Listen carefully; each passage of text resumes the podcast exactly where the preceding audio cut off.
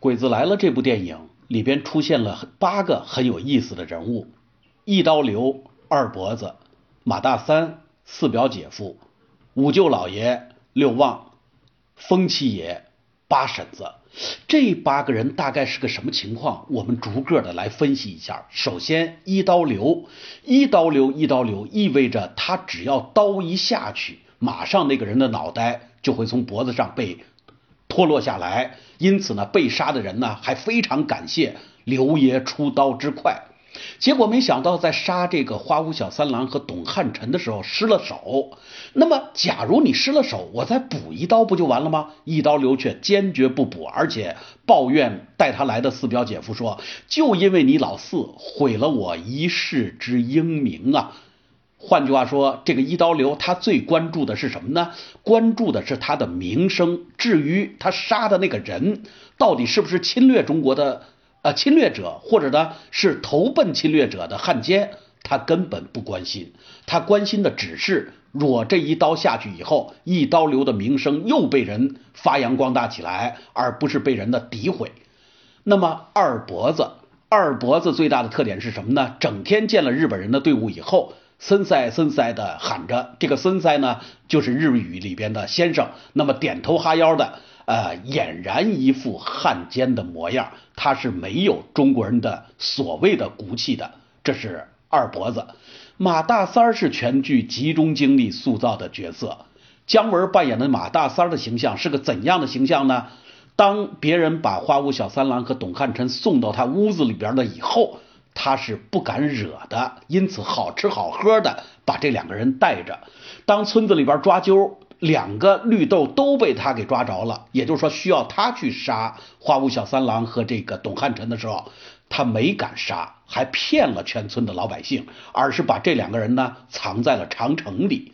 后来呢，又把这两人送回了日本的营队，结果给全村导致了一场毁灭性的灾难。当全村人指责他说：“你为什么骗我们？你为什么不把那两人杀了？”的时候，马大三儿痛哭流涕说：“我杀不了人，我杀不了人啊！”这个时候的马大三儿，我们已经看清楚了，就是一个懦夫，就是一个中国人里边的老实巴交的农民形象。不要指责这种形象。话说回来，全中国当时基本上。都是这种形象。如果都像我们一些抗战神剧里所描写的那样，那么勇敢，那么不得了，用不了八年抗战，一年甚至八天，我们抗战就胜利了。好，这是马大三。那么四表姐夫又怎么样的呢？当马大三杀不了这个两个日本人，或者一其中包含一个汉奸的话，他去城里边去求四表姐夫的时候，四表姐夫带着他路过县城的一条街道。这个时候呢，正好过来一帮日本鬼子。四表姐夫的第一个感觉就是赶紧蹲下来，一边蹲下来一边对马大三说：“这一仗他们吃亏了。平常他们见了我呀，点头哈腰的，真的是。”嘴上说一套，行动办一套，让我们感觉非常的搞笑。而这些人恰恰就是鲁迅笔下的阿贵，那就是著名的阿 Q 的精神胜利法。我们家以前比你们家阔多了啊！你们家以前见了我都是点头哈腰的，可是我现在见了你呢，嘴上说着点头哈腰，实际上我自己先把腰点下去了，头也点下去了，腰呢也弯下去了。这就是四表姐夫。那么。五舅老爷在村子里边属于一个德高望重的人物，然而我们却又又又这样来回答，那是一个典型的糊涂蛋。正是因为这样的一个糊涂蛋，所以呢，才导致的全村呢一步步的走向灭亡。看似很有主心骨的一个老家伙，看似有文化，也会写点字，舞点文，弄点墨，但是呢。在大是大非面前，在中国人面临着这场侵略战争面前，他是不知道自己的位置的，因此这也是一个极力贬损的形象。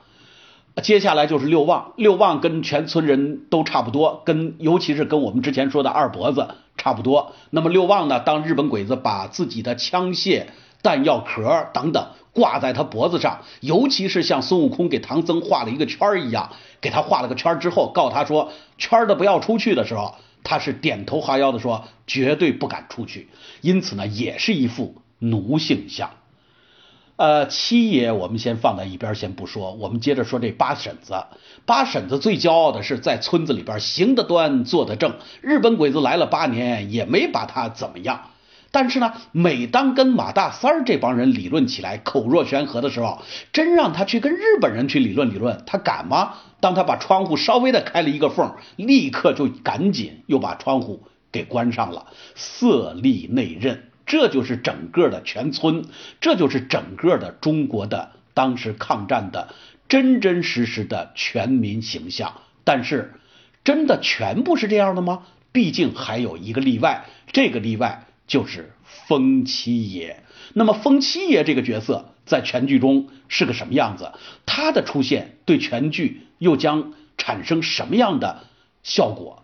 我们在下一期节目里边专门分析。